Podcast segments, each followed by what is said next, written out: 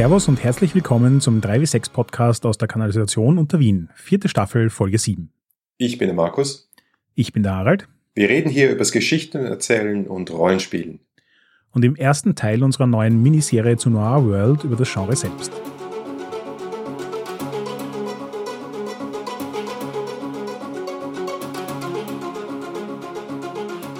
Gut, Markus, bevor wir anfangen, über Noir World und das Genre zu reden, müssen wir natürlich noch unseren vielen Sponsoren und Unterstützern danken. Also zuerst mal danke, danke, lieber Planet Harriers, unser Sponsor, der uns Monat für Monat die Stange hält. Der beste Spieleladen in Wien, ach was, in Österreich, wenn nicht sogar auf der ganzen Welt. Wer ihn noch nicht kennt, sollte ihn mal besuchen gehen. Es ist eine Reise wert. Und wir haben mittlerweile auf Level 2, das heißt, sie geben uns jeden Monat 5 Dollar einfach so als kleine Wertschätzung oder sehr große Wertschätzung, sind mittlerweile 24 Leute. Vielen herzlichen Dank, das hätten wir uns nie erwartet. Und neu dazugekommen sind Alexander S. und David Skarkarak. Ist das ein richtiger Name? Keine Ahnung. Die Level 2 Unterstützer sind alle herzlich eingeladen, müssen aber nicht bei unserem Team Slack mitzutun, wo wir über die äh, anstehenden neuen und zurückliegenden Folgen diskutieren und auch so ein bisschen mitzumachen und Daraus hat sich auch ergeben eine neue Idee. Das hat unser lieber Unterstützer Boni ins Leben gerufen, nämlich, dass wir uns einmal im Monat online treffen, um diejenigen Spiele gemeinsam zu spielen via äh, Google Hangout, die wir gerade im Podcast besprechen. Das heißt, wir hatten schon eine Dungeon World Runde, wir hatten schon eine Apocalypse World Runde und als nächstes steht dann eine Noir World Runde an. Und wenn ihr Lust habt, da mitzumachen, dann meldet euch. Ja, bitte zahlreich und äh, häufig. Wenn es genug Interesse gibt, dann werden wir uns auch gerne überlegen, ob es nicht vielleicht mehr als eine Runde pro Monat gibt oder wie man das sonst so organisieren kann. Wir sind auf jeden Fall offen dafür, so viel wie möglich mit euch coolen Leuten mal was zu spielen. Ja, und ein kleines Special hätten wir dann heute noch. Wir haben uns nämlich in den letzten Wochen so ein bisschen mit einem Gedanken gespielt. Es ist noch nichts fix, also es braucht jetzt noch niemand seine Kreditkarte auspacken. Aber wir überlegen, ob wir nicht im Herbst eine erste 3W6Con machen. Ein Story-Game-Event über zwei Tage hinweg, bei dem wir uns alle treffen können und coole Games, die wir im Podcast besprochen haben oder auch alles andere, was Spaß macht und ein Story-Game ist oder zumindest viel Fokus aufs Narrativ hat, zu spielen. Wenn euch diese Idee also interessiert, dann hinterlasst uns doch einen Kommentar auf unserer Website oder schreibt uns auf Facebook oder auf Twitter an, damit wir mal hören, ob sowas bei euch gut ankommen würde oder nicht. Wir hätten total Lust drauf und das wäre auch schon ein guter Investitionsgrund für unsere Patreon-Millionen. Millionen erst? ja, na, wäre wär cool. Wir würden sehr gerne noch mehr von euch treffen, weil wir äh, gerade auch über Patreon realisiert hatten, dass wir nicht alle unsere Hörer persönlich kennen, was ja auch komisch wäre, und äh, vor allem mit euch spielen. Und es gibt nicht wirklich eine Indie-Game, Story-Game Convention dezidierte in Österreich und ich weiß auch nicht, ob es es so wirklich im deutschsprachigen Raum gibt. Also vielleicht können wir da gemeinsam etwas Neues schaffen, so als kleines Geschenk zu unserem Geburtstag. Uh. Der auch jetzt irgendwann nochmal ist, gell? werden wir zwei. Ja, ja, äh, Mai oder Juni? Anfang Juni. Also wenn dieser Podcast rauskommt, ist es äh, nicht mehr lang hin. Na bitte.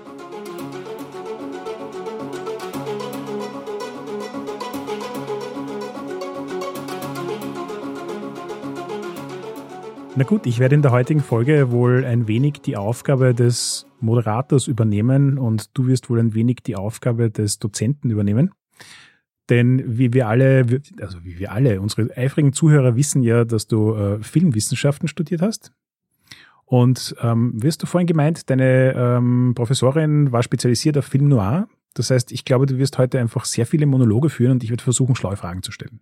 Ich hoffe, es wird nicht allzu universitär. Aber ja, ich habe einiges mitgekriegt. Das war eine tolle Zeit. Filmanalyse in Zürich studiert als Nebenfach im Hauptfach Englisch. Ich habe mir da einiges mitgenommen. Und was spannend ist an dem Noir-Genre, ist, dass es wirklich das erste Genre ist, über das wir sprechen, das so ganz aus dem Film kommt. Ja, es gibt literarische Vorlagen und so weiter und so fort, aber wenn man von Noir spricht, dann kommt das eigentlich vom Begriff Film Noir. Und weißt du, worauf sich dieser Begriff bezieht? Ich habe keine Ahnung, worauf sich der ursprüngliche Begriff bezieht. Das habe ich auch schon versucht zu googeln. Ich fand es spannend, dass dann unglaublich viele der Conventions und Tropes, die im Film Noir existieren, sehr viel Bezug auf dieses Noir nehmen. Aber ich bin mir nicht sicher, ob das tatsächlich der Ursprung ist. Wie so viele Dinge kommt der Film Noir an sich aus dem amerikanischen Kino und zwar ist es eine sehr eng definierte Zeit eigentlich, wo so eine Manche sagen auch, es ist kein Genre, es ist vielleicht ein Stil oder vielleicht ist es auch eine Filmreihe, die in den 40er und 50er Jahren aus den Hollywood-Kinos gekommen ist. Aber wie so oft waren es dann die französischen Filmkritiker, die den Begriff geprägt haben und deswegen hat es auch so einen komischen französischen Namen Film Noir, der dunkle Film, der schwarze Film. Woher das kommt, dazu kommen wir vielleicht noch. Es ist gar nicht so leicht zu definieren, äh, was Film Noir ist. Das ist mal wieder unsere übliche Genre-Debatte. Man weiß es, wenn man es sieht. Ich finde aber gerade das stimmt bei Film Noir extrem, weil das auch so viele explizite visuelle Elemente hat, die diesem Genre zugeordnet werden. Also ich, ich kenne sonst nur wenig andere Sachen. Ich meine, ja klar, du kannst einen Fantasy-Film von einem Science-Fiction-Film unterscheiden, weil die Technologie eine andere ist und solche Sachen. Aber Film Noir von einem anderen Film zu unterscheiden, der nicht Film noir ist und auch in den 40ern oder 50ern spielt, ist trotzdem ganz, ganz einfach, weil es diese ganz klaren Konventionen gibt, auf die man sich relativ organisch auch geeinigt hat, wie eben der visuelle Stil sein soll. Ja, genau. Viele gehen über diesen visuellen Stil und definieren den Film noir über den visuellen Stil, aber es gibt auch durchaus inhaltliche Plot-Elemente, wo ein anderer Definitionsansatz ist. Aber schauen wir uns mal dieses Visuelle an. Warum heißt der Film Noir? Wegen der sehr, sehr schwachen Beleuchtung. Währenddem im klassischen Hollywood-Drama oder im klassischen Hollywood-Film alles sauber ausgeleuchtet ist und das Kader, also diese, diese, dieser Kasten, in dem sich der Film abspielt, gut aufgeräumt ist auch und eine klare Orientierung ist, macht das der Film Noir ganz anders. Da wird nicht mit Licht, sondern vor allem mit Dunkelheit gespielt und da wird mit Schatten gemalt. Das nennt man auch äh, Chiaroscuro aus dem Italienischen. Du, du baust das Bild quasi aus dem Schwarz auf, auf und nicht aus dem Weißen. Und was noch dazu kommt, sind eher so extreme Perspektiven, untypische Perspektiven, das Gegenteil von Symmetrie, also zum Beispiel den sogenannten Dutch Tilt, also dass man die Kamera seitlich kippt, extreme Winkel, extreme Nahaufnahmen, dass man eben mit Schatten malt, das heißt dieses ganz typische Bild aus dem Film Noir, äh, das erste, wo, wo, woran glaube ich alle denken, sind die heruntergelassenen Rollläden, die halt den Schatten malen in das Büro des Privatdetektivs hinein. Oder halt auch, dass man mal die Hauptpersonen zwei, die sich küssen, gar nicht sieht, weil sie nur schwarz gegen das Licht gemalt sind und so weiter und so fort. Weißt du, dass es einen echt eindeutigen Wien-Bezug gibt von diesem Stil? Nein, außer dass einer der berühmteren Noir-Filme in Wien spielt, war mir das nicht bewusst. Du beziehst dich auf äh, Der dritte Mann, 1949. Ein bisschen eine Ausnahme auch, weil es ein britischer Film ist. Nein, der Einfluss aus Wien und nicht nur aus Wien, sondern aus dem ganzen deutschsprachigen Raum ist, dass viele dieser Stilelemente aus dem Film des deutschen Expressionismus kommt, aus den 20er Jahren, also das Kabinett des Dr. Caligari, Nosferatu etc. etc. Und diese Menschen sind in den 30er Jahren, in den 40er Jahren nach Amerika emigriert, weil viele von ihnen Juden waren. Fritz Lang, Karl Freund, Edgar G. Ulmer, das sind zwei Kameraleute, äh, Josef von Sternberg, viele aus, dem, aus Österreich-Ungarn. Also zum Beispiel, hast du schon mal gehört von einem gewissen Michael Curtis? Nö, noch nie. Sagte der Film Casablanca was? Ja. Schon mal gehört? Ja, das ist der Regisseur und der ist geboren worden als Mano Kamida in Budapest. Billy Wilder, natürlich auch, in Wien aufgewachsen, in Galizien geboren und so weiter und so fort. Da gibt's eine lange Liste, die man ewig fortsetzen könnte. Also der Film Noir, der kommt so ein bisschen aus Wien-Umgebung, sagen wir es mal so, aber natürlich aus Deutschland. Jetzt, wo du das so erwähnst, finde ich ja eigentlich nicht nur optisch, sondern auch inhaltlich. Weil du hast ja vorhin schon erwähnt, dass quasi Film Noir nicht nur über seine Bildsprache definiert werden kann, sondern durchaus auch über inhaltliche Elemente. Und die inhaltlichen Elemente sind halt auch sehr düstere und das passt jetzt auch durchaus zu Österreich. Und da sieht man auch die Verbindung wieder zum deutschen Expressionismus, dieses Traum, Albtraumhafte, das ist typisch Film Noir, dieses etwas Seltsame, dass, dass die Dinge in ein seltsames Licht äh, gerückt werden, Ambivalenz, ein etwas zynisches Weltbild oder einen zynischen Blick auf die Welt, einen gewissen Fatalismus. Es wird immer wienerischer, oder? Mhm. Dass man sich in sein Schicksal hineinschickt und der Herrgott wird schon richten. Und wenn er es nicht richtet, dann ist es halt so, wie es ist. Und äh, hoffentlich nicht ganz so wienerisch eine recht harte Brutalität, die den Film Noir-Filmen allesamt eigen ist. Und dann noch ein Element, das sehr, sehr typisch ist, was so halb zu dem Ganzen dazu passt, und das ist Erotik und Sexualität. Also ich glaube, das ist so ein Element ohne dieses Element der Erotik, ohne die sexuelle Motivation in den Charakteren ist es eigentlich wirklich kein richtiger Film noir. Also ich fand in der Hinsicht ja auch extrem spannend, die Femme Fatale, die Frau, die die Männer in den Abgrund reißt, ist ja ein ganz starkes Trop im Film Noir. Und ich habe mich in Vorbereitung auf diese Episode mal wieder durch ein paar Filme durchgeschaut. Und es war, glaube ich, Double Indemnity, wo es diese berühmte Szene gibt, wo der Hauptheld auf die Femme Fatale trifft. In einer Situation, wo er am Fuße eines Stiegenaufgangs steht, sie steht am oberen Ende des Stiegenaufgangs nur in ein Handtuch gehüllt. Und das wirklich Starke an der Szene ist, dass ganz klare Hierarchien kommuniziert werden, sowohl durch die Bildsprache als auch durch die Blickwahl, als auch durch die Dialoge. Wir haben hier einen Haupthelden, der in einer Zeit existiert, in der es eigentlich ganz klar ist, wie so die Machtverteilung zwischen den Geschlechtern ausschaut. Und er wird mit Absicht in eine Rolle gestellt, in der er eigentlich der Schwächere und das Opfer und der Unterlegene ist. Und das macht, finde ich, für die Zeit einen sehr interessanten Twist auf die Filme wieder ein französischer Begriff, femme fatale, der dann von der Kritik genau angeschaut wurde. Und das ist auch super interessant. Also einerseits, was du gerade beschrieben hast, auch typisch Film Noir, dass die Bildsprache immer versucht, die inneren Konflikte und äh, vielleicht eben auch Figurenhierarchien, den Symbolismus und die Thematik des Films sehr, sehr stark und sehr, sehr prägnant und manchmal auch mit dem Holzhammer rüberzubringen. Ich glaube, das ist ganz wichtig für Film Noir. Die Rolle der Frau, das ist natürlich etwas, wo man heute drauf schaut und sagt, ja, also die Geschlechterklischees, die mal zementiert, mal durchaus auch unterwandert wurden in dieser Zeit, die sind super interessant, sich das äh, aus heutiger Sicht auch anzusehen. Auf jeden Fall diese erotische Spannung, die da sehr oft da ist, ist sehr oft auch der Auslöser für die Gewalt, und für das Verbrechen, das meistens im Zentrum dieser Geschichten steht. Und jetzt kommen wir eigentlich relativ spät eigentlich auch auf, auf noch eine, auf einen Kern von Film Noir. Meistens sind es Krimi-Geschichten. Es sind nicht immer Kriminalgeschichten, aber die berühmtesten Film Noir-Filme sind oft auch Verfilmungen von sogenannten Hardboiled Detective Stories oder Hardboiled Detective Fiction. Autoren wie Dashiell Hammett, äh, der Autor von The Maltese Falcon, der Malteser Falke. James M. Kane hat Double Indemnity geschrieben von Billy Wilder, den du gerade erwähnt hast.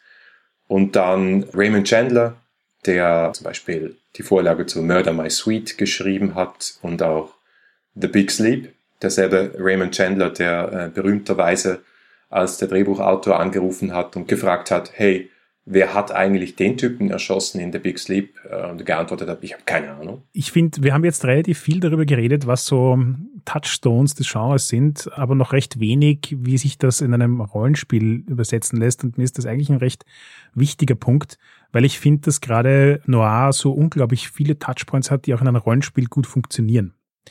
Also es sind solche Dinge wie, du hast klar definierte Rollen, du hast auch im weitesten Sinne eine klare Geschichtenstruktur, es gibt den Protagonisten, der fängt sozusagen die Geschichte am höchsten Punkt seiner Glückseligkeit an und ab da geht's nur noch bergab. Es wird immer schlimmer, die Entscheidungen sind schwere und harte, alle Menschen in der Umgebung sind korrupt oder zumindest faul sind sehr selbstsüchtig. Es ist dieses Zynische, was du erwähnt hast, ist für mich auch irgendwie so ein bisschen ein, das entsteht daraus, in einer Welt zu leben, in der alles so schwarz-weiß ist und davon sehr viel mehr schwarz als weiß, als man sich das vorstellt. Und die, das zu kombinieren mit dem typischen Mystery, es passiert irgendwas, das ein bisschen abseits der gesellschaftlichen Regeln liegt. Das können eben kleine Sachen sein, solche Geschichten wie Spionage-Stories. Sehr oft kommen ja Nazis vor in diesen Geschichten. Das können aber auch so die klassischen Mordfälle sein. Aber diese Vermengung von Elementen führt halt dazu, dass du in einem sehr spannungsgeladenen, explosiven Umfeld agierst. Und das bietet sich ja für die meisten Rollenspiele echt an. Ja, die Noir-Charaktere sind alle voll auf Drama gebürstet. Das ist vollkommen klar. Die sind innerlich zerrissen, die haben Geheimnisse, die verheimlichen Dinge voreinander, vor sich selbst. Und sehr oft hast du dann das auch noch gespiegelt in der narrativen Struktur, dass du zum Beispiel sowas hast wie Flashbacks, ja, dass du also die Geschichte so ein bisschen künstlich kompliziert erzählst, von vorne nach hinten, von hinten nach vorne, kreuz und quer. Und dann hast du auch immer wieder diesen Blick nach innen und ganz typisch für Film war es auch der Voice-Over. Also der Detektiv, der dir mit gebrochener Stimme erzählt, was passiert ist und was nicht passiert ist und wer sich fühlt. Und das sind so Elemente, die sich durchaus auch fürs Rollenspiel eignen und in unserer Diskussion von Noir World auch wieder vorkommen werden. Ich fand gerade deinen Saga ganz grandios. Können wir bitte für die Con T-Shirts machen mit voll auf Drama gebürstet? das klingt gut. Ein Element habe ich noch nicht erwähnt und das äh, sollte nicht vergessen werden, haha, denn es ist die häufigste Krankheit im Film Noir und das ist Amnesie. Richtig. 100 Punkte, Harald, das haben wir nicht abgesprochen die klassische Hollywood-Amnesie, die es ja eigentlich so als Krankheit nicht wirklich gibt, sondern eigentlich so oh, Kopf angehaut, alles ist weg. Wobei ich möchte es bitte noch um, um ein Level erhöhen. Ich habe schon den Eindruck gehabt, jetzt beim Durchschauen der Filme wieder, Amnesie ist mehr so ein systemisches Ding. Es gibt zwar Charaktere, die offensichtliche Amnesie haben und sich an irgendwelche wichtigen Dinge nicht erinnern können, aber es ist auch so eine niederschwellige Amnesie im Sinne von, es passieren total viele Sachen, die eigentlich für die Main Story überhaupt keine Relevanz haben wo auch keiner wirklich so genau weiß, warum es passiert, aber es interessiert auch niemanden so richtig. Also es ist irgendwie so, es, es unterstreicht so ein bisschen dieses, das Leben besteht aus eigenartigen Ereignissen, aber als Zuschauer einer Geschichte, der sich halt erwartet, dass die Geschichte sich auf sich selbst konzentriert, hat es irgendwie so dieses, warum ist da jetzt gerade der Butler erschossen worden und keiner kümmert sich drum? Also oft sind die Plots von solchen Film Noir Geschichten total wie ein Labyrinth. Und das spiegelt sich dann oft auch im Bild wieder. Also sehr oft siehst du Polizeigebäude, die total labyrinthartig sind, wo du dich überhaupt nicht mehr auskennst, Städte und, und, Häuserschluchten, dieses immer tiefer ins Labyrinth eindringen und sich nicht mehr auskennen, das ist visuell extrem stark. Das ist halt wieder so der Rückblick zu, zum Kabinett des Dr. Caligari. Sag mal, hast du eigentlich schon mal ein Noir-Rollenspiel gespielt? Oder zumindest ein Szenario? Nicht sehr bewussterweise. Also ich glaube, dass ein paar von den Cyberpunk-Sachen, die ich gespielt habe, klare Noir-Anklänge hatten. Und ich glaube auch, dass meine Interpretation von Vampire sehr starke Noir-Anklänge hatte. Aber so richtig im vollen Bewusstsein, dass ich hier gerade Noir spiele, eher nicht. Es ist lustig, es lange Zeit war es um das Thema relativ ruhig. Jetzt habe ich das Gefühl, gibt es gerade wieder so eine richtige Welle. Also wir reden über Noir World, dann ist heute gerade dieser Ziegelstein bei mir im Postkasten gelandet, der sich nennt City of Mist. Also Noir gekreuzt mit mythischen Superhelden. Dann habe ich noch ein bisschen kurz gegoogelt und Kickstarter-Projekte gefunden wie Nightcrawl oder Hollywood oder Tech Noir oder Noirlandia. Vor ein paar Jahren gab es in einem Cthulhu-Fernsehen in Cthulhus Ruf Cthulhu Noir, das wird übrigens auch in Nahue kurz abgebildet. Aber Und was ich selbst gespielt habe. Cthulhu ist doch schon Noir. Nein, mm, mm. nö, will ich nicht sagen. Wieso meinst du?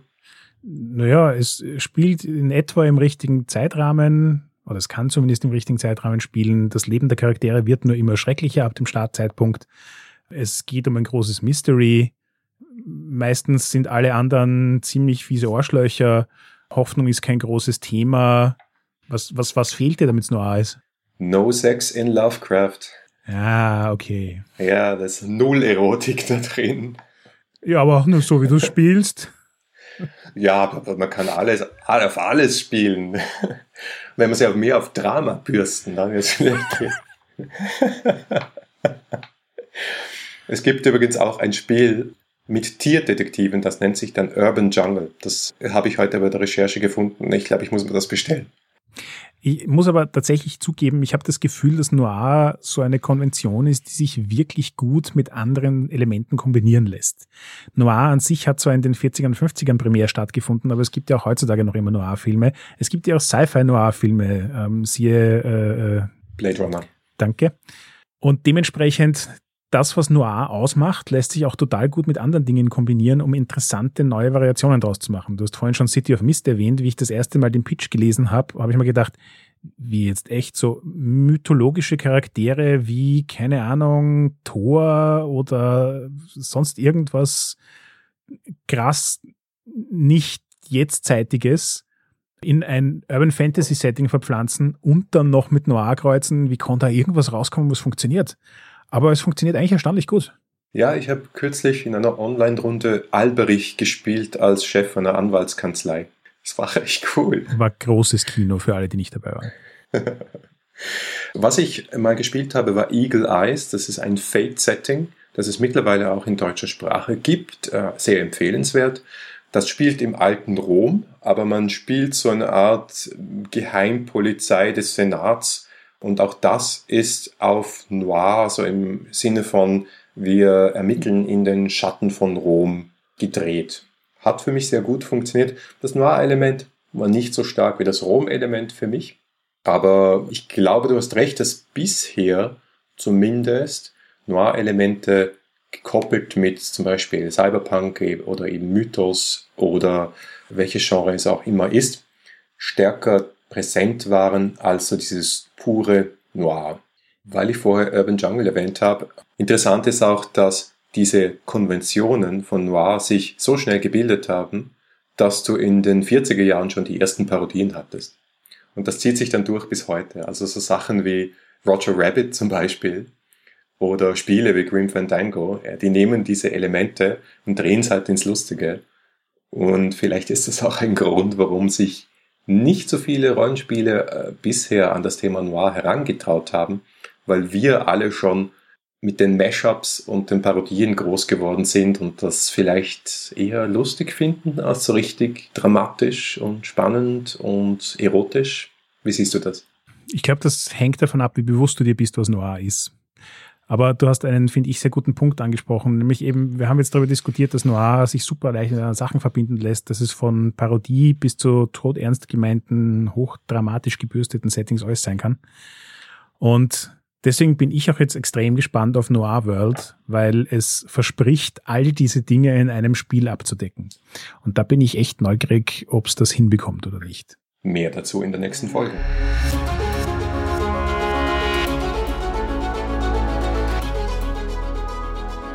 Danke fürs Zuhören. Das war die siebte Folge der vierten Staffel 3W6. Feedback lesen wir gerne auf iTunes, Facebook, Twitter oder im Web unter 3w6.fm.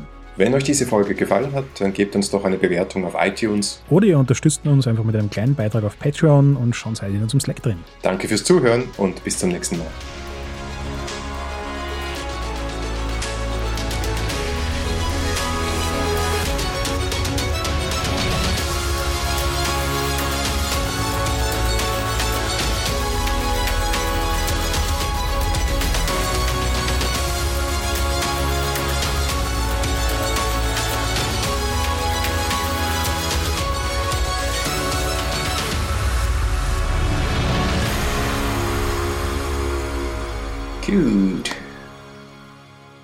Kurze Folge, gute Folge.